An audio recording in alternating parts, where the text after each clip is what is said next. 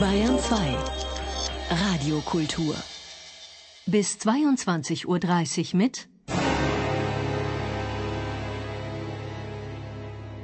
Taktlos.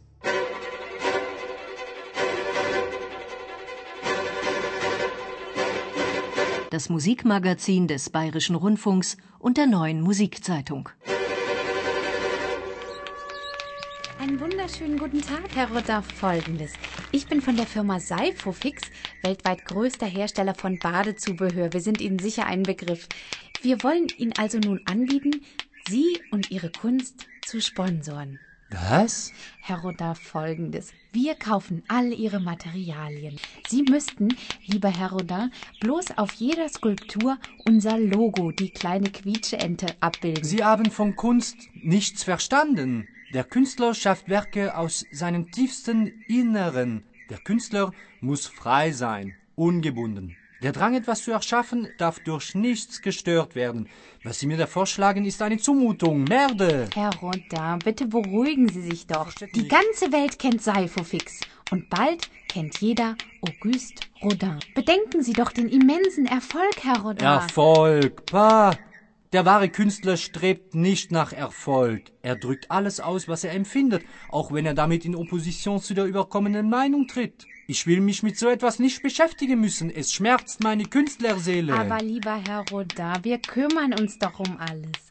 Man könnte auch im Fernsehen Werbung machen. Ich sehe das richtig vor mir. Man sieht also Ihre Skulpturen und dann hört man eine Frauenstimme, die singt In die Wanne mit Rodin und Seifofix zusammen. Hören Sie auf! Es gäbe allerdings doch noch etwas, Herr Rodin. Sie machen doch so viele Skulpturen mit nackten Frauen. Unsere Zielgruppe sind eben Frauen und da könnte man doch sicher einen kleinen Schutz vor, wie sagt man bei Ihnen, hauen. Ich möchte Sie bitten zu gehen. Sie verstehen nichts. Sie nehmen mir die Luft zum Atmen. Gehen Sie bitte raus! Aber Herr Rodin. Raus!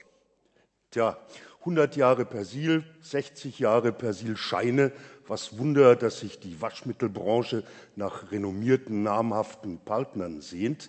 Sarah Botzian vom Lernradio in Karlsruhe hat diese sicherlich fruchtbare Ehe vermittelt. Willkommen bei Taktlos. Heute wieder live zu Gast beim Lernradio der Musikhochschule Karlsruhe.